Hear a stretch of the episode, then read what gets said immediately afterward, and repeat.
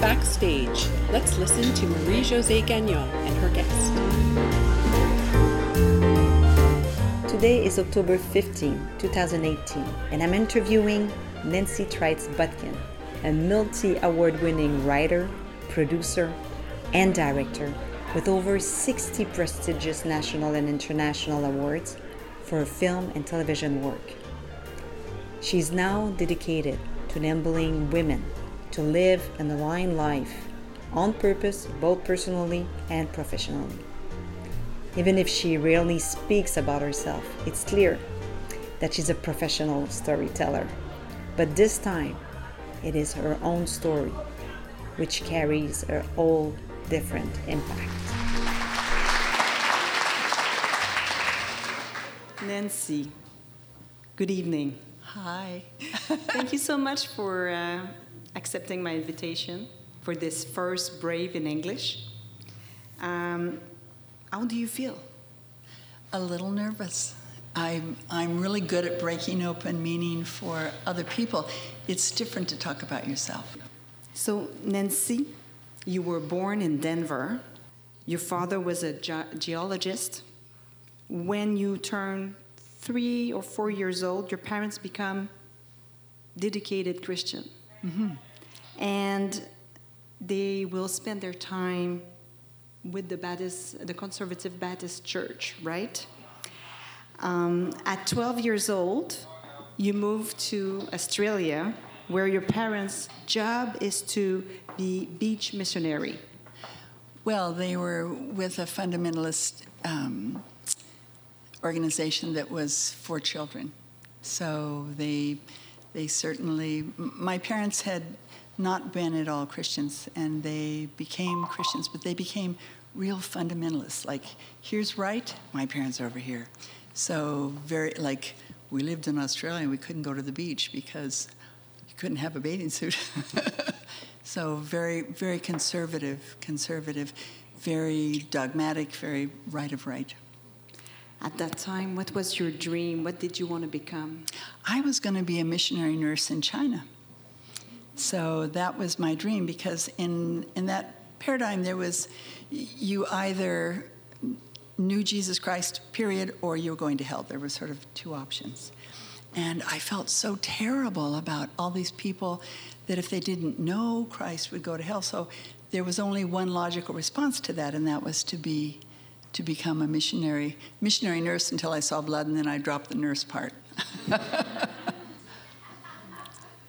so, how was life when you were young? Um, my parents were super dedicated to what they did, super involved, and so we moved to Australia because they took over the work there, and that was a gift for me because in Australia I was pretty much ignored. Um, Australians hated Americans at that point, so it was like I've always been an outsider, and that's perhaps a gift. Um, anytime I think you're an outsider in your own family, in your own society, it gives you a gift. And besides that, I was really ugly as a, as a girl. And I, no, seriously, if you saw the pictures, you go, yeah, you're right, you aren't making this up. and I think that's a gift too, because I was ignored. I was allowed to fully develop as me as opposed to little girls that are really beautiful and it's always, oh, you're so beautiful and you're so wonderful. I was just ignored. But it allowed me um, some wonderful people and wonderful challenges in my life. So you spend your teenage years in Australia, in, Australia. in Sydney, yeah. And at some point, you came back to the United States, right? Right. Uh, at 18, came back to the States, and it was like, I, if I didn't fit in there, I certainly didn't fit in again after being out of the country for six years. I mean, it was like Vietnam was happening, and I went to a very conservative Christian school where we weren't allowed to wear slacks. Hello, little disconnect there. So it, it was like the world was being torn apart and put back together, and I sort of made my way through it constantly not fitting in, but being just my own person and ignored and left alone to be that. Um, my parents, like, we couldn't go to movies, we couldn't dance, we couldn't do anything. And I became a movie director and a movie writer. But it was that those storytelling, the, the ability to see. And I think when you're an outsider, it allows you to see inside in a very different way. So, how was it to enter university from your world at that time? I was still planning to be a missionary. I was still planning to go that direction.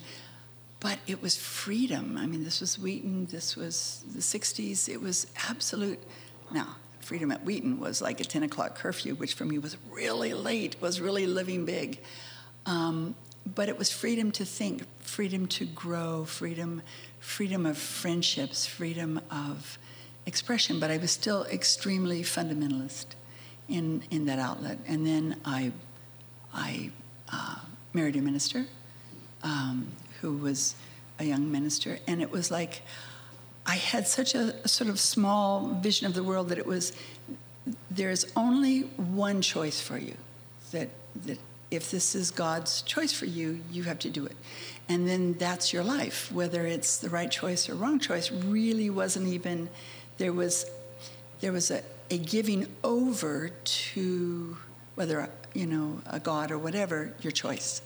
That you didn't really have a choice. It was like this person asked me to marry him so therefore must be god's will. Done. Was it a fit? Was it a, no not really. That's the way you were thinking but that's a, a, very small thinking and i think through that it, it it enlarged it grew. And i remember thinking one day if this page, if this is the world, and I live in this very small dot, and my purpose is to help people come into that small dot. There's something wrong with this picture. What about all these other people? Isn't there, why do I think I'm the only one that has truth? Is not this whole page God's? Which was sort of heresy for how I'd been brought up, but it was like, why is there only one truth? How does that work? That doesn't seem to work. So there was a schism happening in my thinking, in my spirituality between what I was taught and how the world worked, and how I was feeling and how that was moving. But you still married this minister? Absolutely, God's will. So tell me, how did he propose? How did it start? Uh, we didn't know each other very well. Um, we were long distance. He was in Denver, I was in Wheaton. So he sent me a letter listing the, the 25 reasons why I wouldn't make a good wife and the 27 reasons why I would. So I thought, I won by three. This is great. Not understanding who I was and what I was and the gift that I was. And I think for so many women, we still don't understand the gift that we are and what we bring to the world. But I certainly didn't at that point. So it was like, this man's asking me to marry him, so, and I won by three, so, you know, this must be God's will. So, how was it at the beginning? Uh, rough. rough. You know, okay. it was, it was, um, it was me saying, we need to see a counselor. We need to get right from the counselor. start? Right from the start and him saying, But I'm a minister, I don't need help. and that continued sort of throughout. And then on birth control, I had three sons. Boom, boom, boom. So, yeah, I know, I felt the same way. I remember the last when I and you know I'm really young, the last time I got pregnant and what happened is life nothing's wasted in life nothing is ever wasted in our life and we may take very disparate paths and we, we think, well, that didn't work, or I go here, or what does that have to do with anything? But ultimately, nothing is wasted. What we learn, we pick up something from everything. So that very first year, he was in charge, it was a mega church. He was in charge of the, the high school department, which was 300 kids. It was a church of 6,000 people. So that was in Denver. In Denver.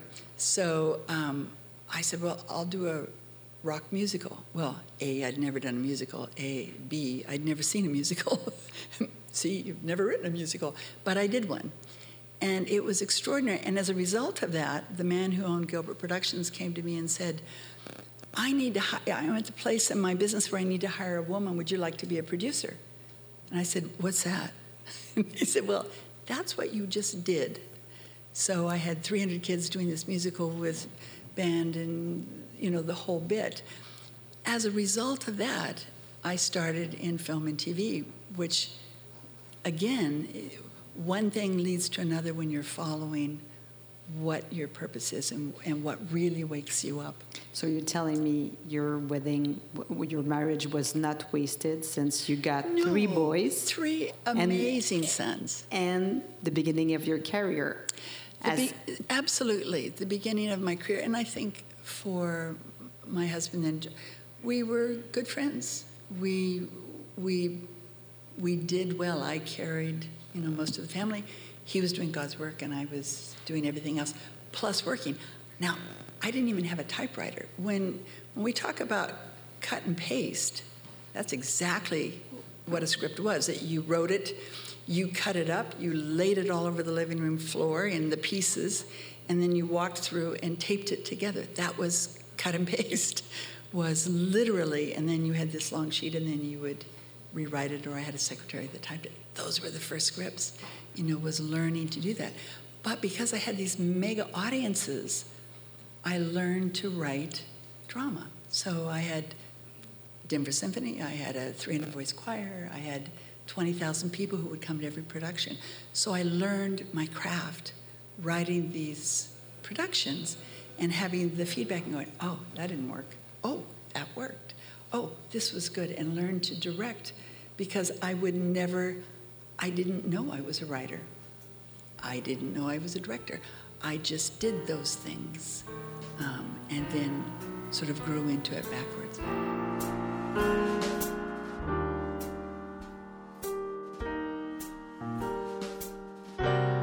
Let's get back to um, your relationship with John. I'm curious. We're back there. I'm curious. You're a very young woman, 21, 22, 23 years old. You have three boys and you still have birth control. What's going on in your life? What's going on in your relationship? How do you deal with that? Hmm.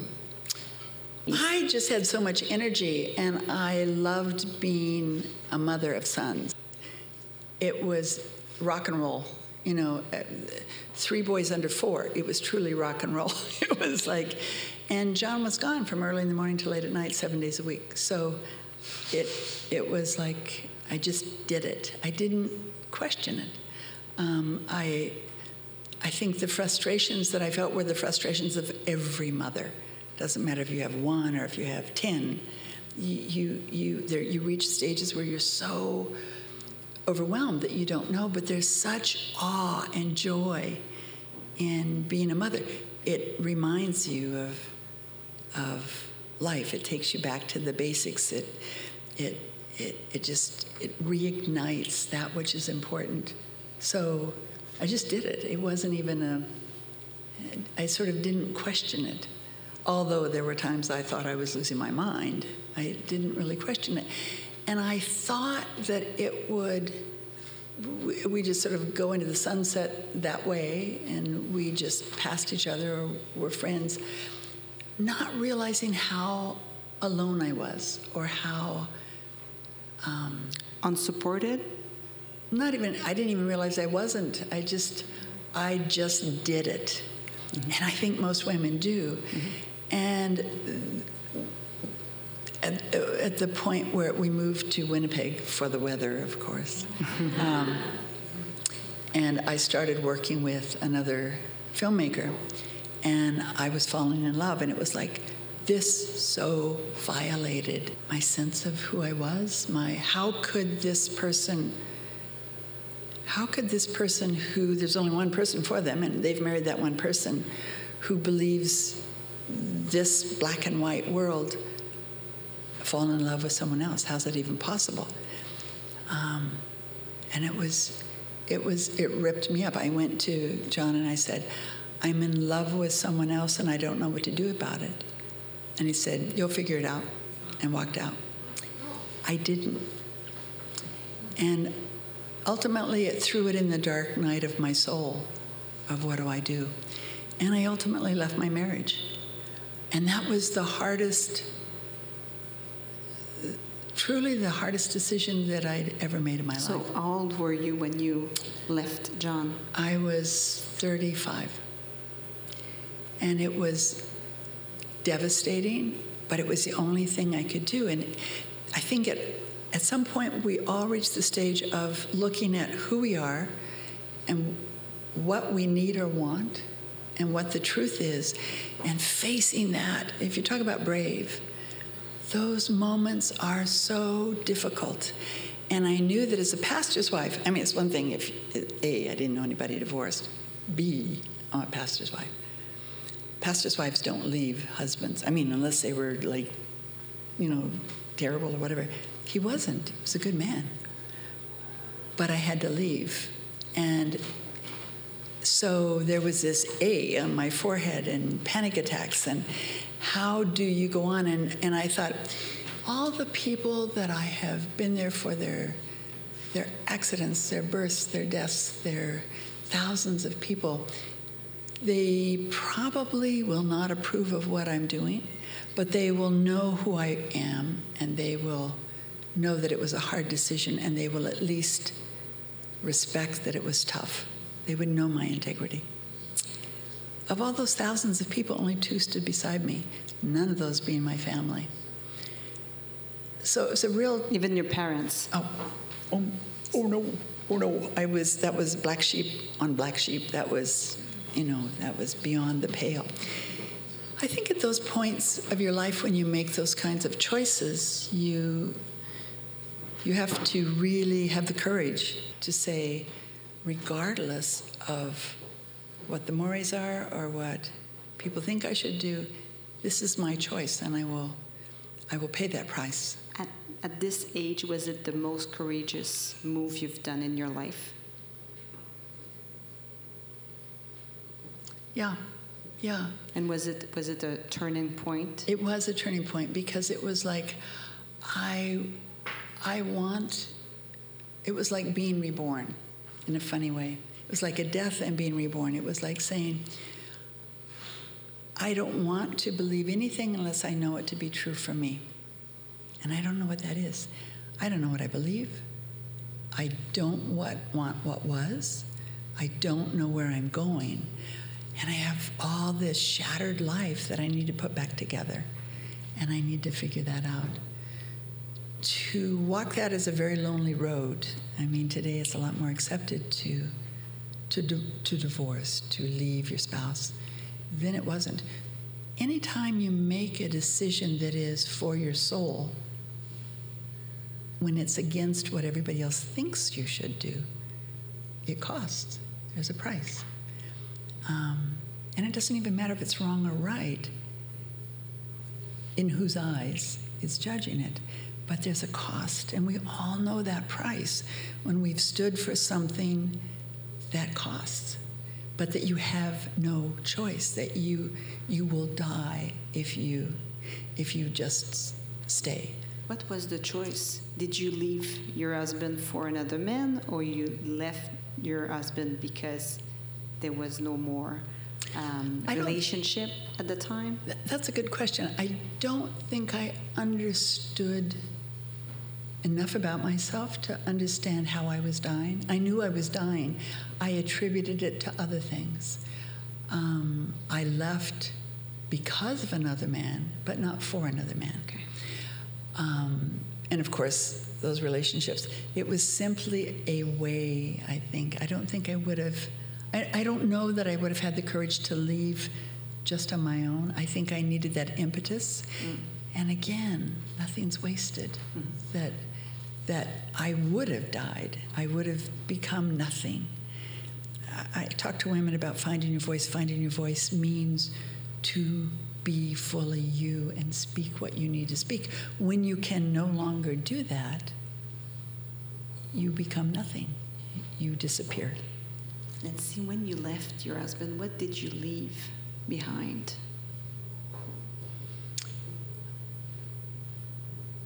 I, I felt like I left my world behind. I felt like I left myself behind.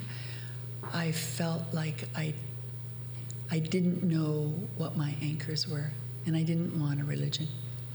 I didn't want a God. I, and I found this. I didn't leave my kids. I mean, I moved six blocks down the street, and I still cleaned the house for two years afterwards. Hello. Um, the other house. and two kids, they all came to my apartment after school, and I, you know, cooked dinner for all three, and then two spent the night and rotated. So it wasn't exactly like a move far away. um, and I found this wonderful Byzantine Catholic part time hermit, Jungian therapist. Now, go figure. I needed someone who was deeply spiritual, but who wasn't judgmental. And she was marvelous to put the pieces back together. And I said to her at one point, I, I don't know what holds up my tent. I don't know what holds that up. And she, I said, without a God, what, what does that look like? Without a named God. And she said, Oh, Nancy, you don't need a God. She said, Your poles and your, your pillars are your honesty, your, your pure spirit, your integrity, your, your curiosity, you're not stopping until you find the truth. Those hold up your tent. You know, she said, You don't need to name that which is. You simply need to live fully. And I said to her at one point, she had lost a dear friend. I said, You know, one of the things that I miss most? She said, What's that? I said, Before in my life, I would have said, I'll pray for you. But I said, I have no one to pray to, so I can't say I'll pray for you. And she said, Oh, Nancy. She said, She's a little Ukrainian, wonderful woman. She said, Prayer is simply holding someone in your heart. I said, I can do that. And it was like learning to know the world in a different way, learning to accept the whole page, learning to see what was, learning to let go of my own self judgment, learning to truly know who I was. I had never lived alone. It was a huge, um, you know, transformation, transformation oh. in front of you. And the fear. I mean, I had never paid a bill I had never done any of these things. So my banker, this is Winnipeg, hello. And so my banker would call me and say, Nance, say, yeah, Bob, uh, have you got a box of mail unopened? I say, yeah, Bob. I say, you want to bring it in? This is a bank manager. Can you imagine today? I said, okay. So I'd bring this little shoebox in, and it would be filled with letters, and I'd be shaking and he said, okay, let's open the mail. So he'd get his, he had this big um, letter opener. This, I remember on his desk, this big silver letter opener. He'd go, rip, and he'd go, here's a bill. Okay, that's a bill. Oh, good, here's a check. Okay, you know, we can, we can make this work. It's like, oh, I'm not going to die this month. Because I didn't take anything with me. I figured since I was leaving, I wouldn't take anything. I learned to support myself, to support my kids. I learned independence. I learned all the things that women learn now much earlier. Mm-hmm.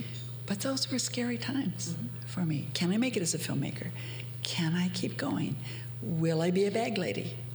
I could just see myself on the street, you know, pushing a, a wagon and and collecting clothes from the garbage. I mean, this was a real fear for me. And it was like, can I survive? Can I fully be, not just physically, but emotionally, spiritually. Can I know who I am? Can I be enough? Those were big questions. I still cannot figure out how you became the woman you are today, given the woman you were at 35 years old. So, um, I would say, so small and so, you know, restrained in terms of the vision it's, it's the way I see it. Maybe I'm wrong, but the way I listen to you, I see somebody that has not been brought up to the world is still very is still living in a contained world. I read. Um, one of the first things I did is just I bought Jung. I I bought Freud, I brought, I bought Alice Miller, I bought, and I would go, oh my goodness, there's a word for that. Huh, how about that? You know, other people experience this. Huh, how about that? I educated myself. I broadened my perspective. I, I learned from other people. I asked questions. I made up for lost time. I dated. What a concept. Um, I, I lived fully. I don't think I was small before. I think I was so contained in a small world mm. that I was exploding out of it. My perspective was small. Mm-hmm. My understanding of the world was small, but I was big. We are who we are. We were that at one, we were that at three. We are not, we can be diminished and we can be squished, but once that's taken off, it like pops back. It explodes. It's like, you know, those sponges that you give your kids and you put water and they turn into the, you know, they were that all along. They just needed water. You became a giant. Became a giant. Yeah. But we all are. It, we all are that. It's that, that's that. Who are you and why are you living small? Why are you not living fully? This is the work that I do is to say to women, live big.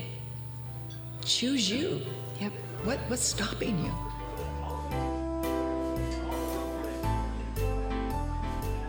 From this point on, she would start living fully. She kept working and continued to learn, as you will see in this next story. I lived in a little Italy part of Winnipeg, which is delicious. And one day there was a, a woman who, um, she was wife of one of the men that had the coffee shop, and she said, You're a writer, right? And I said, Right. She said, I want to write a cookbook. Good. she said, Will you help me write a cookbook? And I said, um, I don't do cookbooks. She said, But you're a writer. I said, Yeah, that's true. So she said, So I want to write a cookbook, and you're a writer, so you're going to help me. So it's like, Okay, so so what do you tell me the recipes? So she showed me all these recipes, and I said, What are the stories behind them? And she said, uh, Well, you know, and she started telling me these amazing stories from Italy, from the old world. I said, write the stories around the recipes. Just write the stories around them. Okay. Now, normally when you say that to a person, they go away and they don't ever come back. it's just far too much work. And so they don't actually write. They want to be a writer, but they actually don't want to do the work of writing. So that's usually enough to get rid of someone who says, I want to be a writer. But she came back. Remember those old printers that you ripped off the sides? Yeah. The dot matrix? She came back with a stack like this and she's like ripping them off and she said, Read it. And I'm going, um, I'll take it home and read it. So I took it home and it was like, she had some beautiful characters that were real from her childhood and beautiful stories. So I went back to her and I said, Anna, this character in here, the, the Anna, write around her, write stories and weave her stories as you know the stories throughout all this. Said, really? So for the next year and a half, I helped her weave in the stories and I, I would give her notes and I would teach her how to write. She wasn't paying you. She, no, no. I'm sorry. She, I'm no, so not at all. so practical. You're a businesswoman, yes. so she said, she said, um, what am I doing? I said, You're writing a novel. She said, Oh, I'm writing a novel? I don't know how to write a novel. I said, That's why that's why I'm helping you. You're writing a novel. So just teaching her chapter after chapter, tighten this, take this way. You don't need all this, you know, just so after a year and a half, she had it finished. And she kept saying, how could I ever repay you? I said, Give me the film rights. I'll do a film. Oh my God, to think that my book would be a film. I said, It'd be a beautiful film. So it was like, and she was, she got the book published. She was so excited. I went off to Italy, um, went to see the president of Reggio Calabria. Then we needed a co-pro agreement, uh, co-production agreement, and there wasn't one. So I, uh, Sheila Copps was the um, the, the heritage, uh, heritage minister. So got her to come to meet the president of Reggio Calabria so that there would be a co-pro agreement. So got all this together, had financiers that were, I mean, it was going to be really an amazing film. And it really was the journey of, of an immigrant, that beautiful immigrant journey of what it costs. And I think it's a journey of all of us. What it costs to go to that place where you believe there is new life for you and what it costs to do that and what you leave behind and who you leave behind and how they adjust and how they are outsiders. I mean, it's, it's a beautiful, it is the immigrant story. It is all of our story from that land which no longer serves you to the land of promise, whatever that is, whether it's emotionally, whether it's spiritually, whether it's mentally, whether it's actual immigrants. It's, it's a beautiful, beautiful story. I got back from that trip in Italy, and I was that night meeting the, and she'd gone on a book tour. She was so excited. I mean, this was a new life for her. she was a housewife before this. Um, and I got back and I called her and I said, We've got the meeting set up. This guy could fund the whole thing. And she was cold. And I didn't understand this. This is now two years into knowing her. And she said, You don't have the rights to the film. I said, Excuse me? She said, Well, on the book tour, I met a book agent who said, Why would you have a Winnipeg filmmaker do it? Uh, Scorsese would more likely be interested. And so she said, You don't have the rights. And I said, You're kidding me. So I went in, I threw up in the bathroom, I canceled my, my meeting with the investor that night, and I flew back to Winnipeg and sat down with her, sat down with an arbitrator, sat down with a counselor, tried every which way to say, What is this about? My God, you gave her you gave her two, three years of your life. Yeah. And and and it was like devastating. It was a friendship, a close, close friendship. It was it was pride. This was, you know, something that she had become a writer, but through thousands of hours of my work. And it was devastating. It was abs- it was like another death. It was and we've all faced those moments when we're betrayed when that which we think, for whatever reason, we're, we are absolutely betrayed. And I just, I stopped writing. I, I, I quit. It was so, so tough. And I remember my agent, who was a wonderful woman, she called me at one point. She said, Nancy, you, you can't stop. You can't quit. You're the most beautiful writer I know. You cannot, your voice must be out there. You have to keep writing. And I was just like, I can't.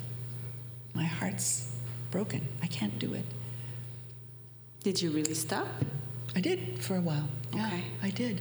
It took me a while to, and there there were other pieces around that time of of real sort of betrayals. It was a real time of of seeing people that you thought were one way and that were totally different, and it was just devastation. Is it the way you live anyway? You know, you, you give a lot. You you know you you you get very close to people. You invest yourself a lot, and then you become vulnerable to betrayal. Is it is it possible? Absolutely, absolutely. You have two choices. You can protect yourself and live closed or you can choose to live fully and that makes you vulnerable. That makes you vulnerability is is the ability to be hurt the ability to be betrayed. That is vulnerability. But you can't love fully you can't give fully unless you're vulnerable. So it's kind of chicken and egg. You can protect yourself and you're not as vulnerable and you don't get hurt as much or you can live out there and risk getting hurt and you will get hurt. That's the truth. Will you get more? Will you protect yourself more after a betrayal? I, I've faced this issue again just recently. And there were some dark nights. There were some dark nights of sometimes when you're betrayed, you don't understand why. But it's really not about you. It actually has nothing to do with you. It's where they are, it's their wound, it's what's driving them. You just happen to be in the way. When you close down, you've allowed them to take part of you and spoil it and make it hard and you cannot create, you cannot love. So, no, I choose love. I choose vulnerability. I choose to flow. So, with her, I left her. It's interesting. She called about eight years later, tracked me down. I was in Montreal by that time. And she said, Nancy, this is Anna. And I was like, whoa, that's a blast from the past. And she said, I have not been able to write a word since I betrayed you. She named it. Wow. And she said, I have not been able to go forward and I I am so sorry. Can we meet? And I said, okay, next time we're in Winnipeg, we can meet. And I met her and I realized that what she still, she recognized what she had done, but what she still wanted was for me to make a film. Mm. And it was like, no, no, no, no, no. We're not going down that road again. There's vulnerability and then there's stupidity. and that would be the stupidity of, uh, of that is to who do you trust and who do you pull back from? But that doesn't mean that you don't flow love or that you don't live in when we live fully facing the world with who we are, do we risk getting hurt? Yes. Will we get hurt? Yes. But to not live that way means that we don't live fully ourselves, and we cannot love fully if it is not from a place of being fully ourselves and being fully vulnerable. So I choose love. I choose to flow it. I choose to live it. I choose to let it go and move on. I love that she takes this position. It is not only courageous, it is the most rewarding way of living. And I wanted to dig deeper into this topic. Tell me what are the conditions for two person to be in a you know an amazing relationship when there is no way this would happen? Because there's so many stories where people are so close. I was so close to this person, and this happened. Mm-hmm. So mm-hmm. when, what are the conditions so that it would not happen? I can tell you that. I live it with that man back there, who's the most amazing man. I've lived it for 19 years with him. I love you. And you have the secret? I do. Okay, what's the secret? The secret is one, to be fully yourself at all times, to have the courage to say what you need, want, feel, think at all times.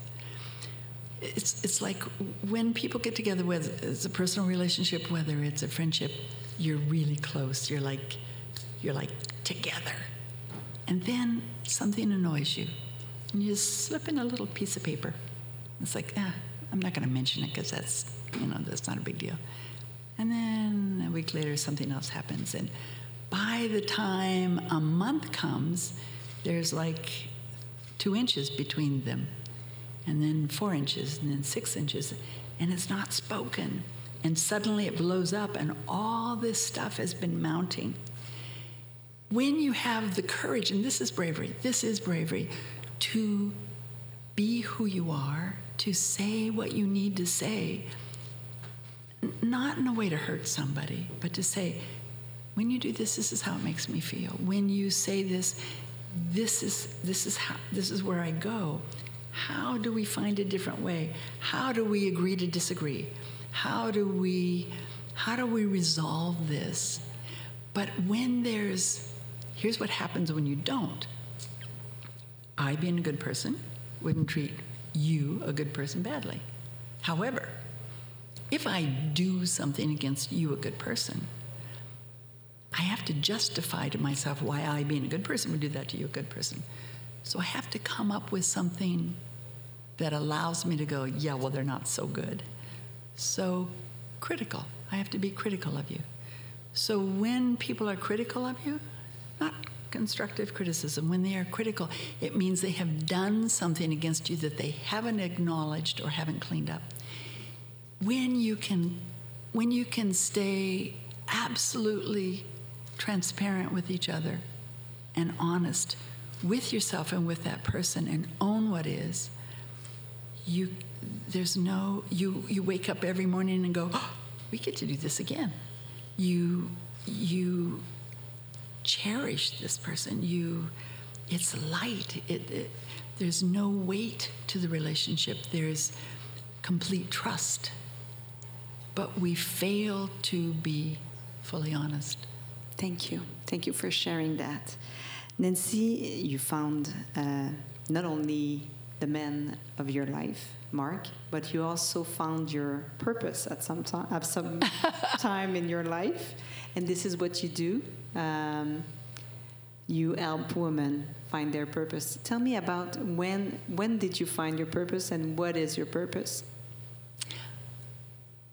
I, I always talk about purposes. It's something that's always there. It's not like you wake up and go, "Oh, I should have been a proctologist. Who knew?" you know, you know it when you cross over it. So there's many times in your life that you, when you're on it, when you do it, you go, you're awake. Everything's clicking. You're like, "Oh, I love doing that." It doesn't even. It does it's whether it's your avocation, your vocation, something you're doing. It wakes you up. You. It's not passion it wakes every fiber of your being up. So I've done my my purpose is to help women find to know who they are, find their purpose, which means find the core of themselves and align it to the whole of their lives. I did it, I've done it my whole life. I've been able to see, and one of my gifts is to see another, is to see who they are, to help them be that fully. It's always been one of my gifts but I've been able to bring all that I know and have lived and experienced in terms of really f- formalizing this. Formalizing isn't the right word. Um, I don't know what the right word is, but to bring it together in a way that allows women, particularly, to, uh, they're not coming to find out who they are. They know who they are. They've ticked all the boxes they come and they say, oh, I've got all this. It's, it's like, it's this treasure chest that they have. They, it's like jewels. And for their life, they've been sitting there looking at this chest of jewels. And people come along and say, You got rubies? They go, Red? Right. Throw them up. Got diamonds? The white ones. Yep, yep, yep, yep.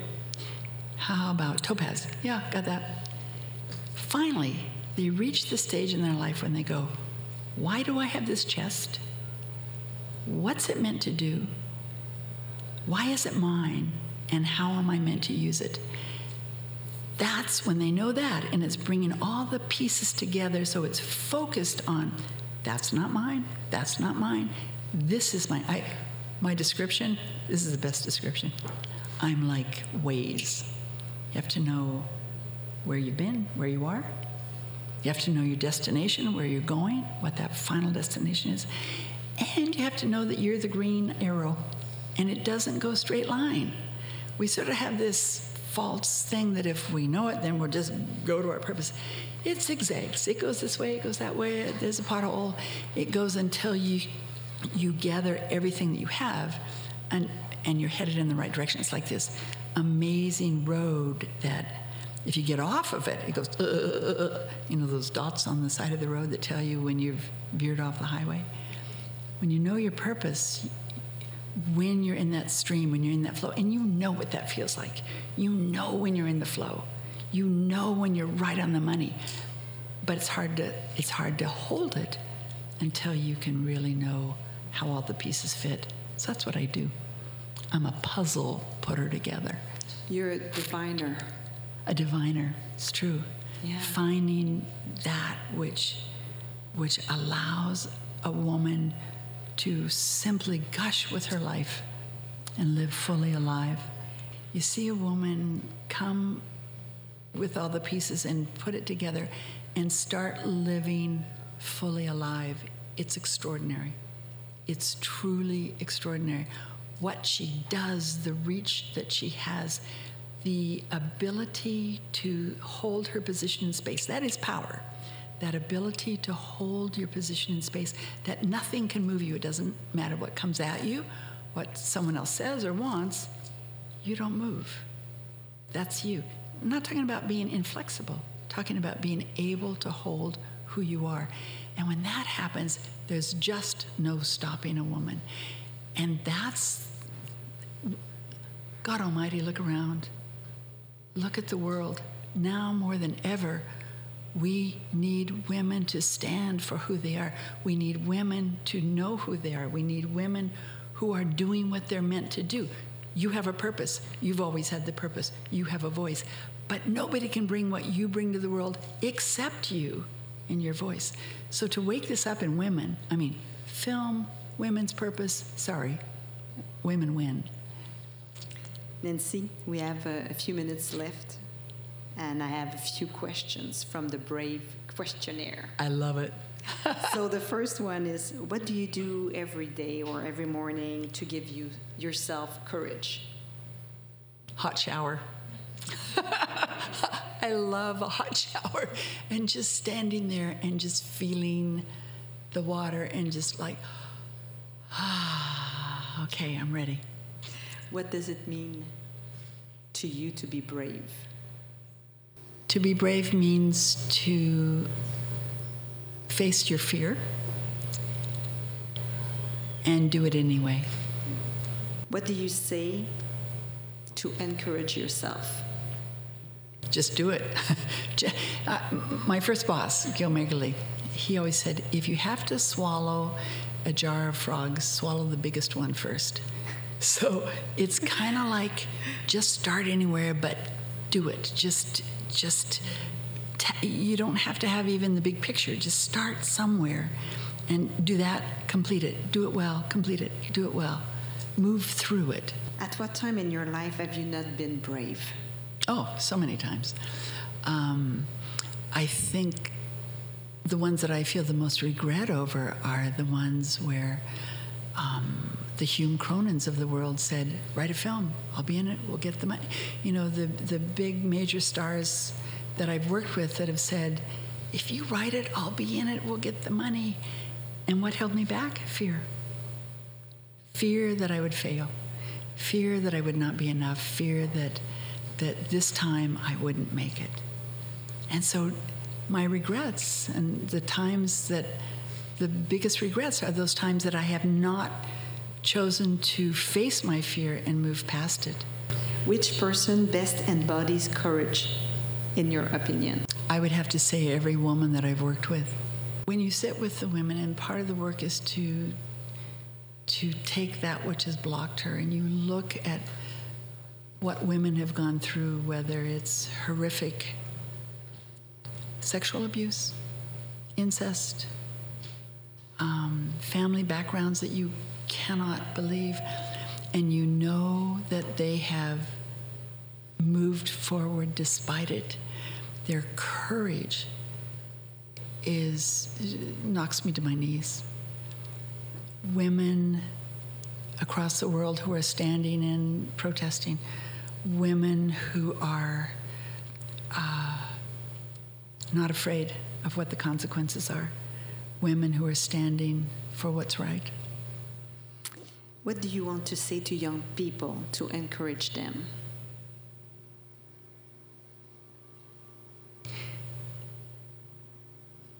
You're right. You have something important.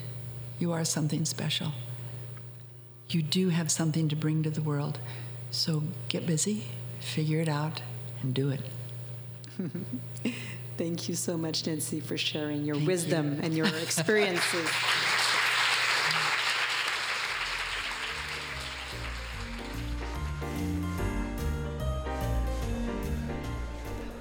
From our incredible journey, I would point out that the most challenging moments of a life are the ones that make you grow.